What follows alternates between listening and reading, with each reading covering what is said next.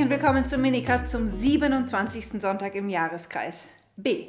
An diesem Sonntag geht es um das Herz der menschlichen Berufung, nämlich um die Berufung zur Liebe, zum Leben in Gemeinschaft. Unsere endgültige Berufung ist es, Anteil zu haben an einer ewigen Gemeinschaft der Liebe.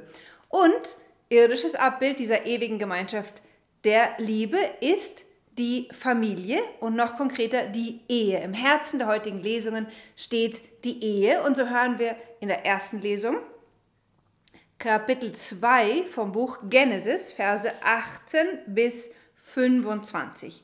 Die berühmte Stelle von der Erschaffung der Frau und dann der Bestimmung von Mann und Frau in einem Leben, zu einem Leben in der heiligen Ehe. Da sprach Gott der Herr, es ist nicht gut, dass der Mensch allein ist. Ich will ihm eine Hilfe machen, die ihm ebenbürtig ist. Gott der Herr formte aus dem Erdboden alle Tiere des Feldes und alle Vögel des Himmels und führte sie dem Menschen zu, um zu sehen, wie er sie benennen würde. Und wie der Mensch jedes lebendige Wesen benannte, so sollte sein Name sein. Der Mensch gab Namen allem Vieh, den Vögeln des Himmels und allen Tieren des Feldes, aber eine Hilfe, die dem Menschen ebenbürtig war, fand er nicht. Was hier beschrieben wird, ist das, was der heilige Johannes Paul II. die ursprüngliche Einsamkeit des Adam nennt. Ganz erstaunlich, wir haben hier den Menschen frisch von Gott erschaffen, in diesem kosmischen Tempel, wie er von Genesis 2 beschrieben wird, umgeben von Pflanzen und Tieren, ja sogar in der Gegenwart Gottes und trotzdem ist dieser Mensch im Herzen einsam, obwohl er in der Gegenwart Gottes lebt. Warum? Wir können es nur vermuten, aber der Mensch spürt natürlich, dass zwischen ihm und dem transzendenten Gott doch ein himmelweiter Unterschied ist. Und er sehnt sich nach einem Kompagnon, nach einem, der ihm ebenbürtig ist, ihm gleich, einem Gegenüber. Und das ist weder Gott noch die Tiere, sondern es wird die Frau sein. Das Interessante ist, dass Gott um der Einsamkeit des Mannes Abhilfe zu schaffen, nicht etwa einen weiteren Mann schafft, hätte er ja auch machen können, ja, gewisserweise einen Bruder, einen Freund, einen Kumpel. Nein, das stillt nicht die Sehnsucht, unsere tiefste Sehnsucht im Herzen nach Gemeinschaft. Denn wir sehnen uns danach, mit einer anderen Person eins zu werden. Und da wir keine Engel sind, funktioniert Einswerdung durch Gemeinschaft im Fleisch. Und was heißt es also? Da ließ Gott der Herr einen tiefen Schlaf auf den Menschen fallen, so dass er einschlief, nahm eine seiner Rippen und verschloss ihre Stelle mit Fleisch. Gott der Herr baute aus der Rippe, die er vom Menschen genommen hatte, eine Frau und führte sie dem Menschen zu. Ich komme gleich auf das komische Vokabular zurück. Er baute eine Frau. Zunächst möchte ich auf den, auf den Ausdruck Hilfe eingehen. Denn über die Jahrhunderte hinaus war es oft ein Problem, dass das Wort Hilfe, besonders heutzutage, falsch verstanden wird. Man hat so den Eindruck, ja, der Mann ist so die Krone der Schöpfung und jetzt braucht er aber noch eine Hilfe, so wie man heutzutage nicht mehr von der Putzfrau spricht, sondern von der Hilfe im Haus, wenn man vornehm die Putzgehilfe meint. Alles andere ist mit dem Wort Hilfe gemeint im Sinne der Heiligen Schrift. Denn im Hebräischen steht hier das Wort Ezer. Und wenn ihr jetzt schaut, wo sonst in der Heiligen Schrift das Wort Ezer benutzt wird, so würdet ihr feststellen, dass das Wort Ezer im Sinne von Hilfe an allen anderen Stellen ausschließlich für Gott verwendet wird. Nur an zwei Stellen wird das Wort mal nicht für Gott verwendet, aber da geht es darum, Israel vorzuwerfen, dass es seine Hilfe bei anderen Mächten sucht und nicht bei Gott. Also es wird in seinem umgekehrten Wortsinne gebraucht, aber immer um zu sagen, deine einzige Hilfe, o Israel, ist Gott. Was hier angedeutet wird, und das wird eben auch mit diesem erstaunlichen Vokabular vom Bauen einer Frau ausgedrückt. Die Frau ist nämlich im biblischen Sinne wie ein Tempel. Ja? Die Frau ist geschaffen sozusagen als lebendiger Tempel, durch den und in dem Gott beschließt, dem Manne nahe zu sein und ihm zur Hilfe zu kommen und jetzt wiederum aus der Konnotation des Wortes Ezer her abgeleitet, gerade an der Grenze zwischen Leben und Tod. Dort wird dieses, bezeichnet dieses Wort die göttliche Hilfe. Und so steht es ganz richtig im Katechismus. Der Katechismus leitet jetzt von diesem Ausruf des Adam ab. Frau ist Fleisch von seinem Fleisch. Also Adam ruft jetzt aus. Das endlich ist Bein von meinem Bein und Fleisch von meinem Fleisch. Frau soll sie genannt werden, denn vom Mann wird sie genommen. Und jetzt sagt der Katechismus, die Frau ist Fleisch von seinem Fleisch, das heißt, sie ist sein Gegenüber. Sein Gegenüber ist auch eine Weise, dieses hebräische Könekdo zu übersetzen, was die Einheitsübersetzung hat mit ihm ebenbürtig, könnte man auch übersetzen gegenüber, Angesicht zu Angesicht ganz nahestehend. Sie wird ihm von Gott als eine Hilfe gegeben und vertritt somit Gott, in dem unsere Hilfe ist. Katechismus Nummer 1605. Die Frau vertritt also Gott an der Stelle des Mannes. Und umgekehrt kann man natürlich auch sagen, dass der Mann der Frau gegenüber eine Sicht berufen ist, der Frau gegenüber die sichtbare Präsenz Gottes zu sein oder noch konkreter in der Ehe Christi. Komme ich später wieder darauf zurück. Jetzt heißt es weiter, darum verlässt der Mann Vater und Mutter und hängt seiner Frau an und sie werden ein Fleisch. Dieses Wort auf Hebräisch, Dabak, er hängt seiner Frau an, könnte man auch übersetzen mit er klebt sich an seine Frau. Und das wird in anderen Kontexten benutzt, um zu sagen, mit welcher Liebe Israel dem Herrn anhängen soll. Ja, es soll Dabak, es soll mit seinem ganzen Herzen am Herrn kleben. Hier leuchtet schon voraus, was wir über die Ehe sagen, dass die Ehe ein menschliches Abbild des Bundes Gottes mit seinem Volk Israel ist, in dem beide Parteien sich voll und ganz der anderen übereignen. Also der Mann hängt jetzt mit seinem, klebt sich mit seinem Herzen an seine Frau und sie werden ein Fleisch. Beide, der Mann und seine Frau, waren nackt und sie schämten sich nicht voreinander. Der Gipfel der Schöpfungsberichte, Genesis 1 und 2, ist das Einswerden von Mann und Frau im Fleische. Ja, wenn ihr Genesis 1 und 2 wie eine Geschichte im Crescendo liest, dann ist der Höhepunkt, das worauf alles hinaufläuft, läuft, die Einheit zwischen Mann und Frau im Fleisch. Jetzt sagt noch mal einer, das Christentum oder das Judentum wären leibverachtend. Sind sie nicht. Im Gegenteil, die Einheit zwischen Mann und Frau im Fleische ist der Höhepunkt der natürlichen Schöpfungsordnung, auf die hin wir geschaffen sind. Warum? Weil in der Gemeinschaft zwischen Mann und Frau im Fleisch wir den innigsten Vorgeschmack dessen erfahren, vorausgesetzt es wird in wahrer Liebe gelebt, das heißt Gemeinschaft zwischen einem Mann und einer Frau auf lebenslange Zeit angelegt und offen für Leben, dann ist das ursprünglich dazu geschaffen und bestimmt, der innigste Vorgeschmack des Himmels zu sein, den wir überhaupt bekommen können. Warum?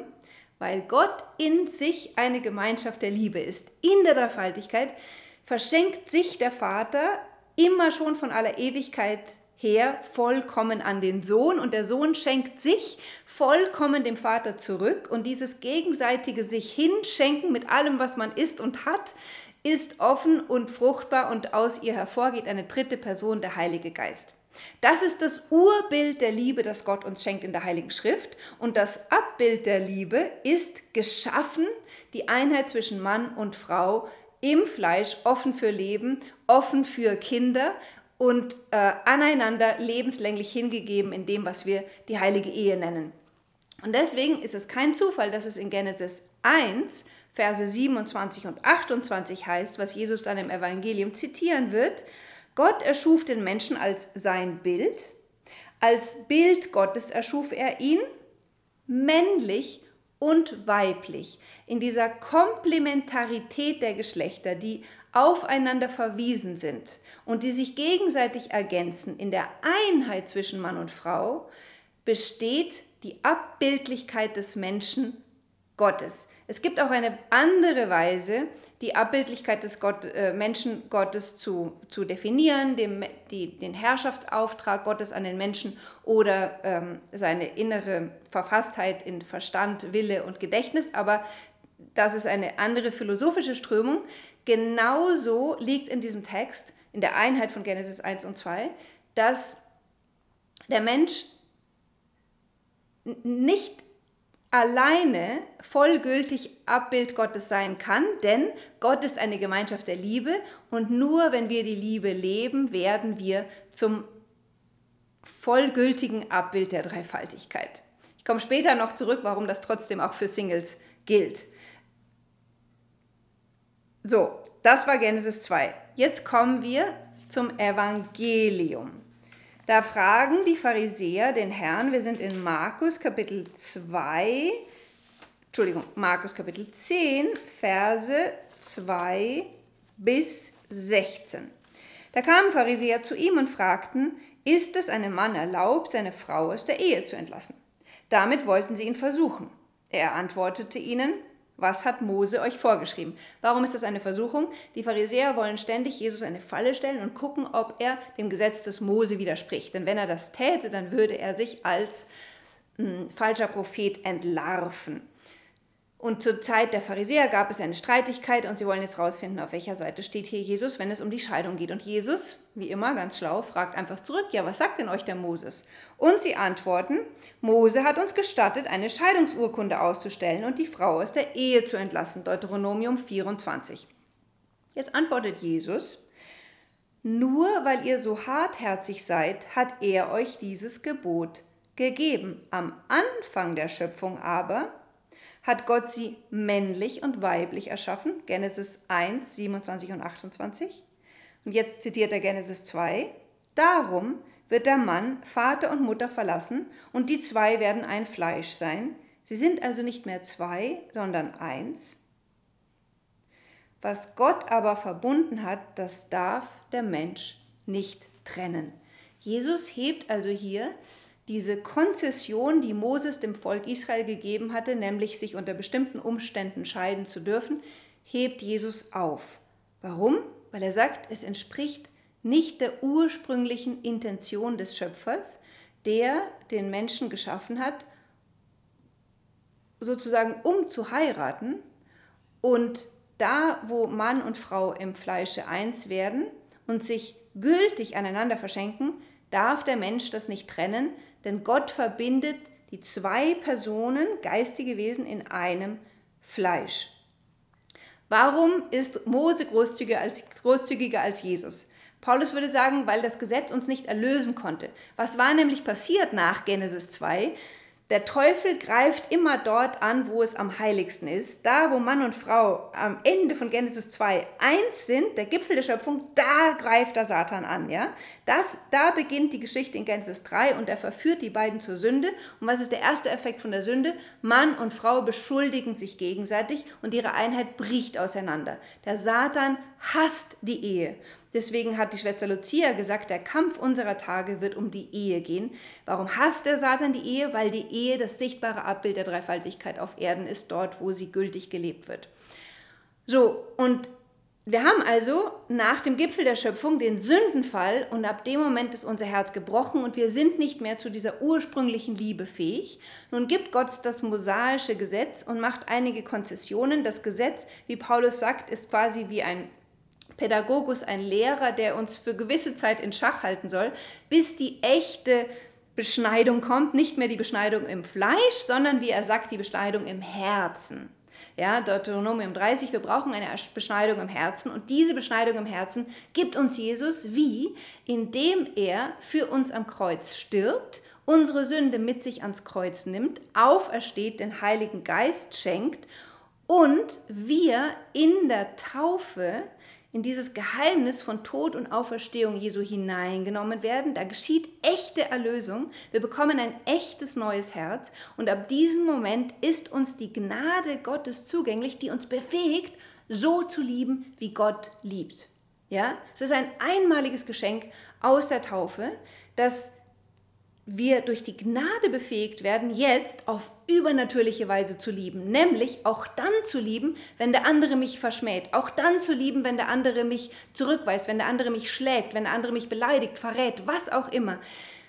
Wisst ihr, das Christentum ist nicht einfach, wie ich oft sage, ein moralischer Hochleistungssport, sondern das Christentum ist ein völlig neues, übernatürliches Leben nach dem Vorbilde Gottes und zwar aus der Kraft Gottes heraus. Also nicht aus eigener Kraft, sondern allein aus der Gnade, die Gott uns schenkt, durch die Erlösung, die Jesus uns zuteil werden lässt, ja, durch den Heiligen Geist, den wir in der Taufe empfangen haben und den wir, der sich in jedem Gebet mehrt, in jedem Sakrament. Es gibt so einen schönen Spruch, ähm, jeder bekommt die Gnade, die er braucht, um den Ruf zu leben, der, den Gott ihm schenkt. Ja? Und deswegen gehört diese Aufhebung des Scheidungsgebotes ganz eindeutig zu dem neuen Gebot, das Jesus uns gibt, weil er ja durch sein Heilswerk nicht nur die alte Erschöpfung erneuert hat, sondern das ursprüngliche Schöpfungswerk auch nochmal überbietet. So, Jesus befähigt uns zu einer größeren Liebe, als es die Menschen unter dem mosaischen Gesetz möglich war, fähig waren, weil er uns die Kraft seines Geistes schenkt. Jetzt fragen sich vielleicht einige, ja, warum gibt es dann in der Kirche trotzdem so etwas ähnliches wie Scheidung, nämlich Annullierung? Viele Leute haben nicht den Unterschied klar zwischen Scheidung und Annullierung. Die Annullierung bedeutet nichts anderes, als dass von einem Gericht festgestellt wird, dass die Ehe nie gültig geschlossen wurde. Was bedeutet das? Wenn zwei Menschen, Mann und Frau, eine gültige Ehe schließen, dann kommt das sogenannte Eheband zustande. Das, was Jesus hier meint, wenn er sagt, was Gott verbunden hat, das darf der Mensch nicht trennen. Wir glauben, dass durch das Sakrament Mann und Frau durch ein göttliches Band miteinander verbunden werden und dieses göttliche Band, weil von Gott gestiftet, kann von keinem Menschen zerstört werden. Ja? Selbst wenn die zwei auseinandergehen und der eine in San Francisco und der andere in Peking lebt, möglichst weit auseinander, das Band bleibt bestehen und bindet die zwei aneinander, so, so bis der andere stirbt. Die Ehe ist unauflöslich. Was aber sein kann, ist, dass dieses Band nie gültig zustande gekommen ist, weil es keine gültige Eheschließung gab. Das ist dann ein Fall für die Annullierung. Und was bedeutet das? Also wann kann eine Ehe annulliert werden? Das könnt ihr sogar auf Wikipedia nachschauen. Äh, die klassischen Fälle ist, dass es keinen Konsens zwischen den beiden gab. Also ich gebe euch ein paar Beispiele. Ja? Zum Beispiel, dass einer von den beiden sich über das Wesen der Ehe geirrt hat, dass er nicht wusste, dass man auf lebenslange Zeit miteinander zusammenbleiben muss oder dass man äh, nicht wusste, dass man im Augenblick der Eheschließung offen für Kinder sein muss. Zum Beispiel, wenn ein, ein weiterer und wichtiger Grund, der viele Leute betrifft, ist, hm, wenn einer einen Vorbehalt gegen die Ehe hatte, also wenn einer von beiden im Augenblick der Eheschließung fest, entschlossen war, er will nie Kinder kriegen und sagt einfach nur so die Formel vor dem Altar. Oder er hat sich von vornherein hervorbehalten, dass er ähm, untreu bleibt, also die, den Ehepartner betrügen will, weil er findet, Sex ist nichts Wichtiges und das macht doch eigentlich nichts aus, ob ich jetzt nebenher noch mit jemand anderen schlafe. Ja? So eine Ehe ist von Anfang an ungültig, weil man muss in dem Augenblick, wo man heiratet hat, den Willen haben, eine sakramentale Ehe einzugehen und zur sakramentalen Ehe gehört der Wille, dem anderen Menschen bis zum Lebensende treu zu bleiben. Oder einer von beiden war gar nicht fähig, psychisch eine Ehe einzugehen oder war sich der Tragweite der Entscheidung nicht bewusst. Oder eine Ehe kommt durch einen äußeren Zwang zustande. Ja? Wenn die Eltern das Kind zwingen, den anderen zu heiraten, ist das eine ungültige Ehe. Ist nie zustande gekommen. Oder äh, psychische Unfähigkeit, habe ich schon gesagt. Ähm, oder zum Beispiel auch ein interessanter Fall. Jemand denkt sich, okay, ich will diese Person heiraten, weil ich vermute, dass sie in zehn Jahren 10 Millionen Euro ähm, äh, erben wird. Ja? Ähm, und dann bleibe ich bei der Person. Also wenn man solche inneren Bedingungen hat, das ist auch keine gültige Eheschließung. Und dann gibt es auch noch Ehehindernisse, zum Beispiel wenn man jemanden heiratet, der schon verheiratet war, aber man wusste es nicht. Sogar die, der Fall der Impotenz, wenn man den Beischlaf nicht vollziehen kann, kommt auch keine Ehe zustande. Oder auch, wenn der andere zum Beispiel ein Kleriker war und nicht dispensiert worden ist von seinem Versprechen zum Zölibat, kommt auch keine gültige Ehe zustande. Also ganz viele Gründe, warum eine Ehe annulliert werden kann oder auch ein weiterer Grund, wenn sie nie vollzogen worden ist. Ähm, dann wird einfach festgestellt, es hat nie eine Ehe bestanden. Aber wenn keiner von diesen Gründen vorliegt, dann besteht das Eheband weiter, bis man stirbt. So, das betrifft natürlich leider in der heutigen Zeit sehr, sehr viele Menschen.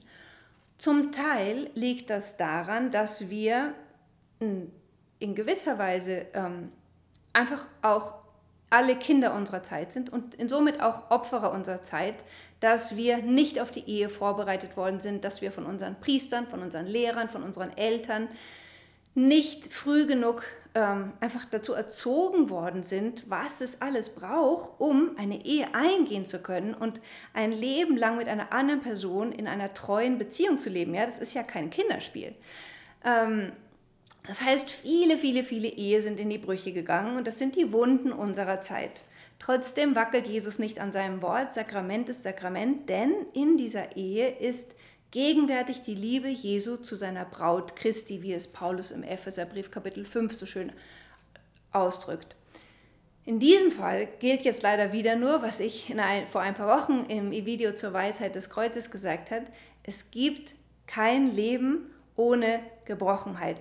Jeder von uns muss auf irgendeine Weise am Kreuz Christi Anteil haben.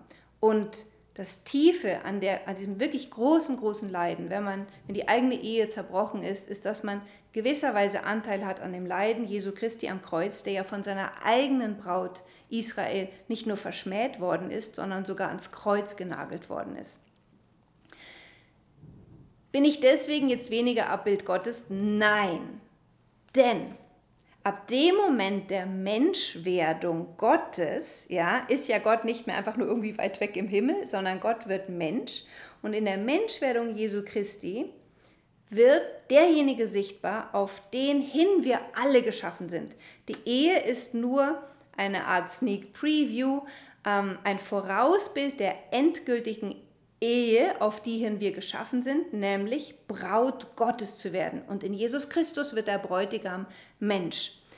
Mein sichtbarer Ehepartner ist wie eine Ikone Christi, egal ob es jetzt Mann oder Frau ist, der, auf, der mich vorbereitet auf die endgültige Hochzeit. Und wenn der sichtbare Ehepartner wegfällt und ich ein Christ bin, habe ich jeden Tag Zugang zur Vorwegnahme des ewigen Hochzeitsmahles in der Eucharistie. Ja, versteht ihr, was ich meine? In jeder Eucharistie ist der endgültige Bräutigam, auf den hin wir geschaffen sind, schon gegenwärtig und schenkt sich uns mit Leib und Seele und Geist. Immer wenn wir die Kommunion empfangen, empfangen wir den leibhaftigen Christus. Und von dort her leben wir schon jetzt auf Erde, Erden unsere Taufhochzeit und dieser Jesus Christus, der uns in seine Kreuzesnachfolge gerufen hat, wird uns durch die Kommunion, wenn ich das Kreuz der gebrochenen Ehe tragen muss, auch die Kraft haben, dieser Ehe treu zu bleiben bis zum Ende meines Lebens. Ihr könnt euch nicht vorstellen, wie groß die Gnaden sind, die ihr erlangt, wenn ihr dem Eheversprechen treu bleibt, obwohl euch der andere verlassen hat oder auch weil ihr selbst es vielleicht nicht mehr geschafft habt,